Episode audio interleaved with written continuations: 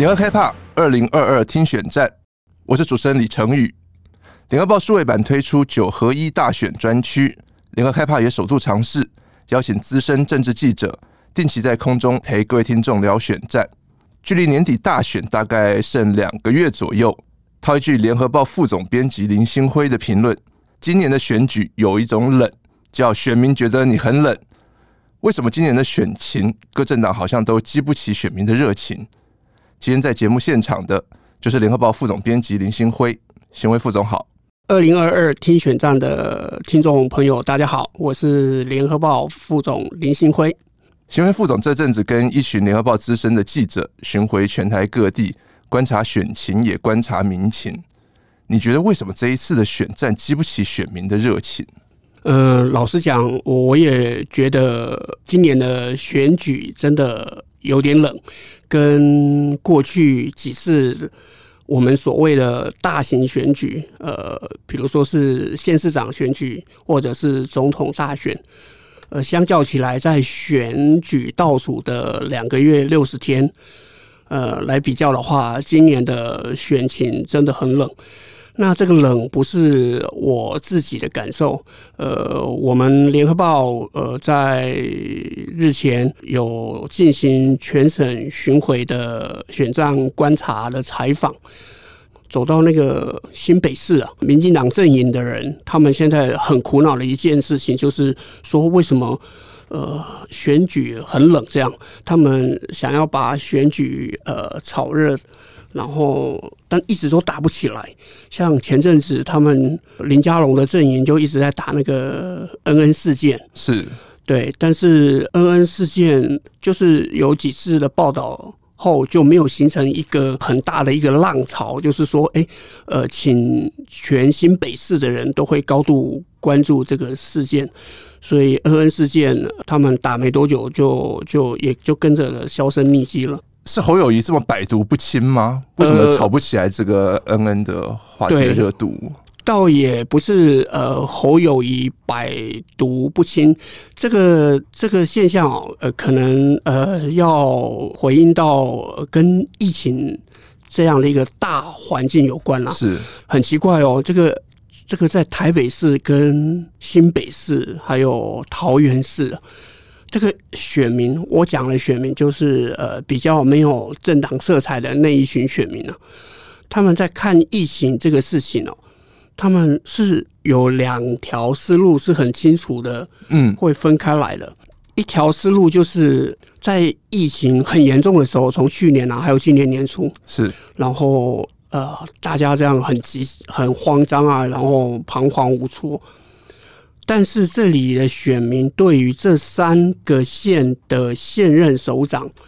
他们的看法相对的是满意的。为什么？因为这些县市长地方执行嘛，中央定政策，地方执行。是。然后在那个疫情很严重的时候，他们就会进入到前线。是。所以他们天天都被选民看到这样。嗯。那虽然有很多人在骂他说啊，那个很乱啊，哦，排队很乱啊，然后登记很麻烦啊。是。他们确确实实看到是这几个，比如说是侯友谊哦，天天去巡视，然后那个柯文哲也是嘛，对不对？是。然后郑文灿更是如此，所以对那个在疫情重严重的时候，对于寻求连任的县市长，这是他们的优势。对对对，选民反而是有一点点好感了，因为他站在第一线，他跟选民站在第一线。可是，在看，比如说口罩是乱，嗯，疫苗是乱。快筛之乱属于中央政策的部分，对，他们分得清楚，这是中央政策的部分。好，包括尤其是台北市陈时中指挥官，他有讲到说万华是破口这件事情，嗯嗯，这件事情让台北市民牢牢在心，因为他们就会觉得说。你作为一个中央，你怎么可以把疫情扩散这件事情完完全全让我们台北市的万华区来承担这个罪名？嗯，哦，因为从万华破口才会往旁边跑，所以对于中央，他们呃选民就反而是仇恨了。这就是回过头来，为什么陈世忠决定要去选台北市长的时候，他的仇恨值这么高？整体来讲，整体来讲就是说，哎。在防疫的成绩，呃，台湾刚开始很好，对不对？对。那、啊、后来因为疫苗不足，就慢慢往后退。整体上来讲，它基本上还是排在呃，在全世界来讲算好的嘛，对不对？我们的选民要求会比较高，那对这个事情，选民的感受就跟国外的感受是有很大的差距啊。对对对对对，因为每一个，比如说疫苗受害者，或是每一个因为疫情，然后不幸有亲人呃死亡了，或者是每一家因为疫情他生意做不下去了，他店开不了了，他可能就失业了，他们就把这些事情都会放得非常大。然后他们就会认为这就是中央的错，所以啊，那个一个月前呢，陈水扁啊，他在接受那个广播节目的时候，陈水扁大概是所有政治人物里面，特别是在绿营的这个部分，在看疫情这个事件的时候，他看得最准，看得最透，也是一针见血。他就讲抗疫这件事情啊，本来就是中央的，因为你们中央定政策嘛，地方执行，地方好，中央就好。地方不好，中央就要一肩扛。但你不能因为你陈时中或蔡英文，你有个人的政治盘算。因为我们那时候在陈时中还没有选台北市的时候，所有人都在传说那个陈时中要选举嘛，就不知道是在台北市还是桃园市这样。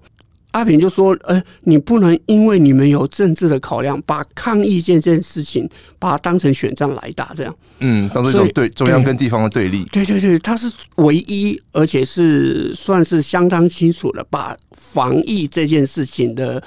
功与过看得非常透彻的一个政治人物。选情会冷，也是因为刚刚讲到是疫情嘛，然后大家活动就变少了。”候选人在提名前，然后提名后，然后登记后，他们都不太敢办那个像过去会有大型的造势。对对对对，所以今年的选情就相对的冷。那从这个疫情相关的政策，我们回头来看中央执政的民进党，从这一路好林志坚的论文门，到新竹棒球场，到中介法，到杀警案，一直到前一阵子。慈济公开去年买疫苗受挫的心路历程，这几个月来的风向似乎都对执政党不利，我们就不禁回头想到四年前的九合一大选，那股讨厌民进党的氛围，今年会不会再现？这个现象，我也我们也很认真的做了呃严谨的比对，嗯，就是说，哎，讨厌民进党这个氛围，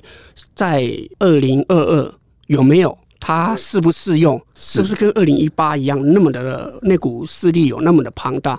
结果发现它在本质上其实是呃还是有差别的，因为不可否认的，就是说过去两年呃民进党执政，它至少在经济这个部分是以前我们都讲说民进党只会拼选举，不会拼经济，对不对？是。可是这两年。那也是因为全球疫情的关系，有些我们有一些红利，对我们有得到了很多的经济的红利，所以这两年我们的经济的成绩表现真的很好。嗯，啊，大概所以蔡英文啊，或是苏贞昌，苏贞昌每次拿了那个撞球杆，对对对，在那边指说我们有多好这样，所以经济红利的部分，呃，老实讲，有一大群人确实有感受到，但是这个红利啊，主持人感受不到，我也感受不到，因为对对，它是集中在几个。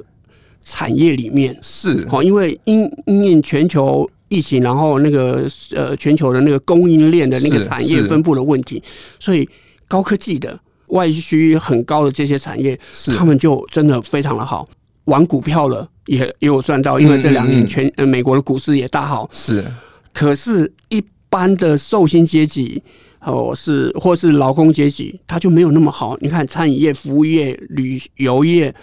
这些疫情海啸第一排，对对对，疫情海啸第一排，许多传统产业，这些疫情海啸第一排，他们不仅没有吃到这个经济红利，他们还深受经济红利之苦。所以这两相打消之下，讨厌民进党的气氛它是有的，就是说，但是他没有强大到说我这一次呃有那么的讨厌。就我刚才讲的经济，然后也有一大部分的认为说，哎。So far，我们的那个防疫成绩，呃，不是最好，但也不是最差，对，还不错。所以这两大的一个红利，所以让呃讨厌民进党人没那么多。可是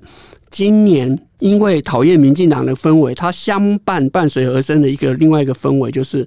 国民党嘛，对不对？是要求希望国民党要加油的这种声音，今年很多了。嗯，对，他们在呃。不喜欢民进党这种完全执政的一个呃状况之下，回过头来又发现国民党在这两年啊，他也没有励精图治，他没有幡然一新、耳目一新，所以要国民党加油的人很多，所以他只是加油而已。但是要他用行动去支持说，哎、欸，国民党我就拉你一把，因为他好像也没有这么的觉得有希望这样。二零一八我已经拉你一把了，结果你在二零二二自己又把它搞砸了，这样，所以。要国民党加油的这种声音多出来了，但要他加油就是口头上的加油，这选票没有，他们没有很明确的讲说，我这次就是要教训民进党，没有，所以也因为这样一个一个微妙的变化，就变成了今年的第三种势力，或是第三条路，或是第三个声音，悄悄的有点上来了。大家还是会希望有一个有力的反对党，对对，来让我们有一个其他的选择。没错，所以民众党柯 P 这个一人政党，民众党他在呃台中以北今年的县市议员是呃他们呃找了不少呃年轻的人在地的人角逐这次的一个选举，所以有很多人也表达了他们愿意说，哎，让这个第三势力。呃，让它起来一点，来看看能不能对地方的政治生态，呃，有一些改变或变化，来作为二零二四总统大选跟立委选举他们一个很重要的参考数据。民众党在这个北台湾、台中以北的议员选举，今年是可以观察的一项指标。没错，我们。呃，这次要巡回之前，我们本来以为，呃，比如说论文门案，对不对？是。还有那个，尤其是论文门案，这个在台北吵得这样沸沸扬扬，没错。而且，呃，也吵到，呃，就是把这个事情一直追查，追查到迫使民进党在桃园换监嘛，对不对？感觉说，哎，论文门案应该会是这次呃二零二二选举的主旋律，这样，嗯，嗯，就会很奇怪。这个从北到南，就发现，呃，现在谈论文门案的人。在林之间决定弃选桃园之后，就没有了，就那个声音力呃力道就没有那么大，因为后来。每一个人都有抄袭，不管你研究报告也好，或是哪个 哪一个人在念大学研究所的时候，就慢慢的就变得多了。是，所以选举就是很好玩，就是说你在台北看到的呃那个现象，当你实际走入到呃地方，地方呃走到其他县市基层的时候，你会发现也不全然是那么一回事。所以那个许信良前民进党主席他有讲过，就是说他个人的观察，就是说二零二二的。这种选举，当然讨厌民进党完全执政的这个氛围是在的，而且也很大的一部分，所以他的呃预测就是，呃，选民啊会有自发性的一种权力制衡的这种概念会烙入在他的心里，会化为他的投票行为取向，所以他们也认为说这次的地方选举。执政的民进党是不太可能会选得很好，国民党呃大概应该呃会维持像二零一八那样一个赢面这样，但这也是地方选举，因为你地方再大，你就是二十二个县市全部把它包围了，把民进党只包围在那个凯达格兰大道跟那个中山纪南路的立法院，仍然没有办法改变现实，因为。中央谁中央执政，他就有很大的资源，还有权力来去左右这个国家的政治的发展方向跟经济的发向。嗯，刚讲到这个林志坚的论文门，民进党的政治明星林志坚，因为论文门退出了桃园市长的选战。所以绿营现在感觉选战的焦点，跟说其他政党敌营的炮火的焦点，都在台北市长参选人陈时中身上。之前从啊论文门到这个中介法杀警案，这几个月来的风向，都对刚刚讲到的对增长可能不利。但是陈时中的阵营自己又爆发出像是免治马桶这样的一个广告风波，或者是说像是竞选团队里面都是正二代把持这样的一些话题。我们说啊，陈时中以前给我们的形象就是每天下午我们都会在这例行记者会看到他出现，然后这种安定人心的暖男形象。他的这种形象可以让他消耗多久？或者是说像他最近哦改变人设去同志酒吧，然后用像被讥笑成好像偷窥这样的一个免治马桶的广告或者是政策，真的能够吸引到更年轻时代的选民吗？你看看哦。作为一个我作为一个媒体工作者，是我们来看陈思中的时候，老实讲，必须用一个比较公正的一个一个水平来去看，来给他评价。是陈思中作为防疫中心的指挥官，他在回应在野党的抨击，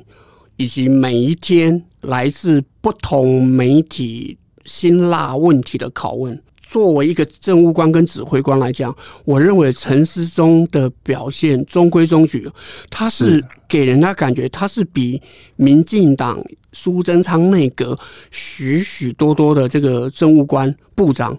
还要好。比如说像陈吉仲，他就是一个像斗鸡。斗鱼性格，整天都在斗，对不对？农委会主委，农委会主委，呃，陈吉仲，然后那个内政部长徐国勇也是，那个只要呃在野党或是媒体呃一个质疑，整个人就跳脚起来这样，然后回的话也不太像呃政务官应有的那个水平跟水准。但是陈时中他，你看看他答话，或者是面对那个外呃在野党的这样强烈的监督的时候，至少。他的展现在所有的政务官里面，他是很 OK 的。所以为什么陈时中在作为指挥官，他的人设是很许多人支持的，是尤其是在去年的时候，他简直是神坛上唯一的神啊！是蔡英文跟苏贞昌都不知道在哪里，所以那个时候连阿扁都说，他如果那个时候就从神坛走下来，他想选哪一个，随便他挑，一定就是躺着当选，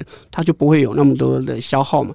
所以陈世忠的人设在被根深蒂固了，因为我们每天都在收看两点的准时的这么大的大戏。对陈时中这样的一个一个形象就已经根深蒂固。他虽然有他的政治信仰，但是他的那个意识形态也好，或是他在表达政务官表达那个解决问题的那个语气跟能力也好，他是相对好的一个人，一个阿伯，一个暖男。但是到了选举之后，我就觉得他整个人设就。崩坏了，这样大叔就是大叔，他不可能变成呃 K-pop 的那个 BTS。这个是另外一位大叔的同感或心声吗？对对对，就是像我这种，你就必须承认我们就是大叔了。大叔要有大叔的样，是他不可能像那个现在很红的这些韩韩流那些呃二十几岁的欧对对欧巴或明星。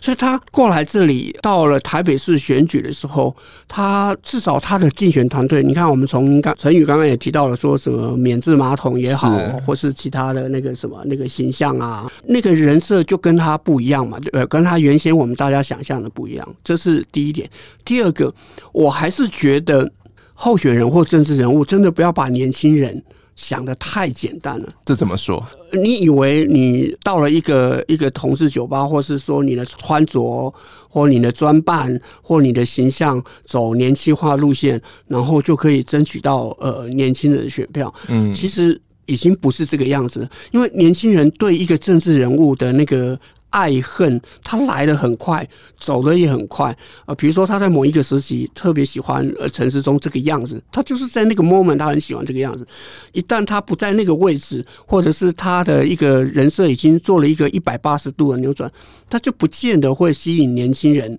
呃的一个呃焦点跟观点。这个部分我就要呃题外话要提一下那个柯文哲。九月的时候，我去访问了那个柯文哲，跟他这样一对一的访。问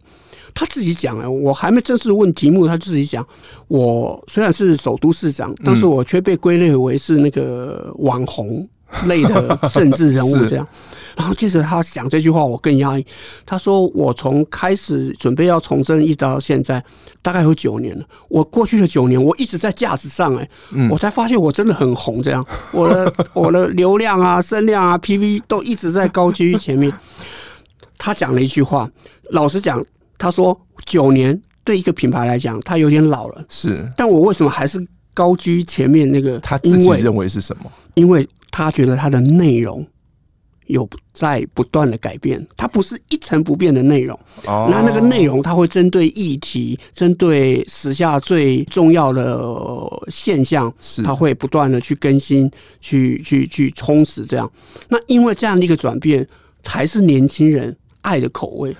对，他年轻人不是用年龄来去界定他爱不爱这个人，讨不讨厌这个人，而是在看你是不是，即使是你是大叔，如果你是一个与时俱进的大叔，你跟得上年轻人的脉动跟脚步的话，即便是你六十几岁的大叔，我们仍然会很欣赏你。台湾人叫跪靠，我们就是喜欢科皮讲话的那个跪靠。这样回过头就是。现在陈时中，呃，他目前出现的这几个几个竞选的文宣广告，他本来设定是说啊，因为这样出来就可以让年轻人全部归队，大错特错。民进党在这个部分的设定，其实他们也有陷入一个过去的迷思，因为大家都知道，年轻人这样的一个族群啊，那个消费群，长期以来啊，呃，民进党这块店这个招牌。是领导品牌嘛？是这些人都会进到民进党这家店里面去消费、消费啊，付钱，不会去，很少人去国民党嘛。老店这样对。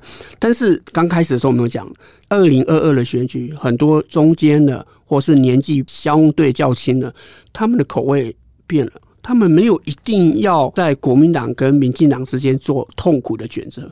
他们也没有说我为了不喜欢国民党，我要含泪、含恨、含痛去支持民进党。他们现在也没有这种情绪跟氛围了。所以是现代的年轻选民思想更成熟了吗？因为想到陈时中的这种人设的改变，可能比较资深一点的选民就会联想到阿扁当年穿着超人，然后 Michael Jackson 这样的一个形象风靡一时，那个时候大家很买单呐、对，没错。不过现在的年轻人应该也呃，阿扁在穿超超人的时候，应该 还在妈妈的肚子里面，对，还没有感觉。但是回到他那个年代，他能做出这样，他就是走在也是一种走在时代尖端这样。没错，走到尖端，而且他也能抓住那个年轻人那个脉动的口味。他相较于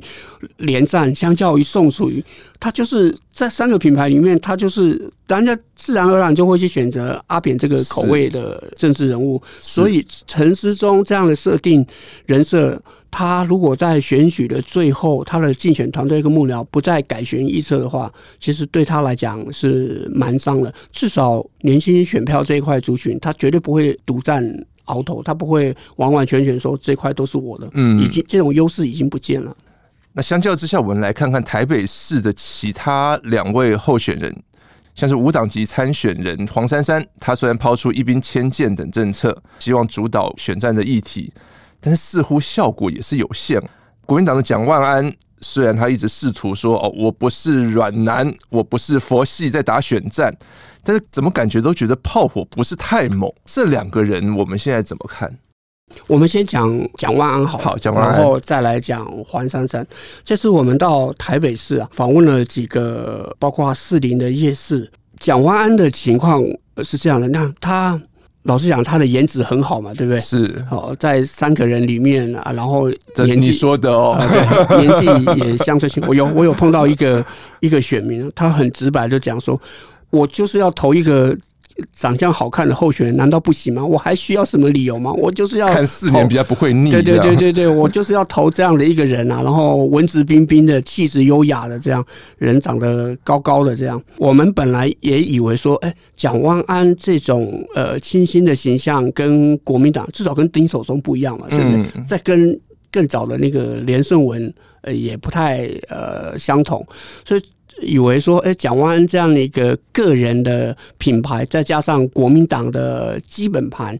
他在台北市的选举、首都的选举，应该是可以有很明显的优势。刚刚讲到连胜文，我好奇一个问题，同样是正二代，或者是哦，蒋万安可能是正四代了，或怎么样？为什么你会觉得他跟连胜文的形象人设是不一样的？连胜文他的父亲呃是连战嘛，对不对？然后他的那个连家公子的色彩就一直都很浓，然后他妻子又是呃非常的有名。名媛，对。然后在连胜文准备要选呃台北市长的时候，正好是整个社群媒体最蓬勃发展的时候，是。他又刚好碰到了这个政治顽童柯文哲，嗯，所以呃他在。开始打选举的时候，他即便是想要走年轻，他都呃没有办法讨到便宜嘛。因为相对于这种宅男来看，他就是人生胜利组，我们就是卤蛇。对，他是非常呃，就是拿含着金汤匙长大。其实蒋万安也是啊，所以现在也有人在打他是正二代的一个情况。但是，呃，蒋万安他的父亲就没有连战那么的政治显赫，是，所以他是正二代，但是那个那个色彩就是没那么浓。再加上他在当立委的时候，他也政党的色彩的包袱也没那么强，他常常在讲一些呃跟国民党基本盘不太一样的一个言论啊，包括那个转型正义啊，还有包括那个疫苗的那个呃政策，他有时候也会站在那个卫福部的。那个立场来讲一些话，说 anyway，就是呃，蒋万安在这次我们感觉说他应该会有相对明显的优势，可是实际上去接触到基层的选民的时候，会发现说，哎，他就很不接地气，因为这个人他讲话就不伶牙俐齿，没有年轻人该有的那个，哎，年轻人通常在表达能力是很好的嘛，就感觉他这个。一个相对呃年轻的一个呃躯壳，里面装的却是老人的灵魂，就是很很很国民党那种的一个灵魂，所以就在这个部分，他的呃支持度到了天花板之后，就一直没有再继续往上冲，就是呃就没有往外扩充扩散这样的一个实力。黄珊珊现象，我姑且称之为黄珊珊现象。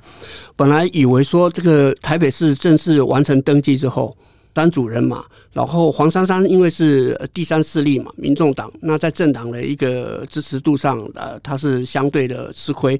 所以会认为随着选战的那个什么那个紧张的节奏，他可能会慢慢的边缘化。可是我们这次呃巡回啊，呃深入这个台北市的一个基层去了解之后，发现全然不这么一回事。我们就说那个三角都啊，这个三角形到现在为止，它仍然是一个等边的一个三角形。没有一个弱的啊，也没有一个特别强的。黄珊珊可以维持这种三足鼎立的一个一个局面，除了呃柯文哲用了很大的力气刻意去栽培黄珊珊以外，最主要的原因就是刚好在疫情期间呢，黄珊珊也完全抓准了这个舞台的一个机会，所以他在基层的一个支持度。是有的，那个机器人的支持度是有浅蓝的，也有浅绿的，嗯、所以这这就是黄珊珊，甚至有一些呃深蓝的一个一个里长，他们也认为说啊，黄珊珊是会做事的人。虽然呃，根据过去无论是蓝的也好，绿的也好，或是学术单位做的民调也好，黄珊珊大部分的时间都是居第三嘛，对不对？是，可是。你基层的声音却可以听到很多。他们这一次如果陈时中跟蒋万安没有明显的那个势力的话，他们可以支持黄珊珊，然后让黄珊珊出现。那这个现象，我们就要回顾到当年呃那个陈水扁。黄大洲还有赵少康，那个是很久之前的台北市长选战。可是那一次的选举啊，刚好是有两个很强的，一个就相对弱的，所以那次的选举，呃，当然就不能完全的复制到这次的二零二二。因为如果两强一弱的话，当年就会有弃保的声音出来。那如果是两强一弱的话，确实是可以呃进行这种政治操作。可是今年到目前为止。看不出来有这样的一个情况，可是呃，随着选举投票日越来越近，国民党也好或民进党也好，他是不是会回到动员他强力的一个基本盘，让基本盘归队？我相信这两党的手上一定有这些让呃基本盘归队的一个一个策略，那就要看看他们做了这些动作。有没有办法足够说服到呃还在观望的中间选民，在最后进入投票的时候，投票手的时候，他们会做出他们真正最后的一个决定。另外啊，台北市长的选举，民进党从来没有凭一己之力拿下首都市长。阿扁那一次是因为呃泛蓝严重的分裂，分裂对，他是因为分裂而上去。虽然是阿扁代表民进党选上了首都市长，第二个就是台北市也从未出现过第三势力的人当选首都市长。嗯，哦，也没有，是。对，所以呃，这次的选举这个很有趣，所以三三现象呃是很值得观察的。到目前为止都没有一方可以很明显的认为他自己胜券在握，到目前为止都没有，三三也没有被呃甩开，然后地方呃希望想投三三的这种声音也一直都没有落过。所以，呃，台北市选举，这也就是为什么 中南部那些蓝的操盘手、绿的操盘手都说，全国的焦点都集中在台北市。那我还是要来看看旁边一个感觉起来赛况没有那么精彩的新北的选战。感觉起来侯友谊现在挟着现任的优势，已经老神在在哦，而且对手林佳龙。感觉起来，我一开始没有想要选新北啊，我就是志在台北市。新北的这一场选战，感觉没那么热闹。那个，我们先讲林佳龙啊，全国人都知道，不要说新北市的选民，全国人都知道林佳龙的第一志愿是台北市。台北市。那没办法，那个小英总统就是比较喜欢陈时中，所以他最后被迫无奈，他就是到新北市来选这样。当然，因为。非常的辛苦了，因为他碰到了一个寻求连任的那个侯友谊。那侯友谊啊，在过去四年啊，我们都知道他的那个国民党的那个政党色彩没那么浓，对，相对相对于国民党其他的县市长候选人。他是没有那么浓了。那这四年呢、啊，他就是我们讲说那个所有的政治就是地方政治，他是彻彻底底的去实践这个所有的政治就是地方政治这个理念的一个诸侯。所以他这个新北市的所有的行政区，在过去四年，他就。就是一补一脚印的再去经营这样，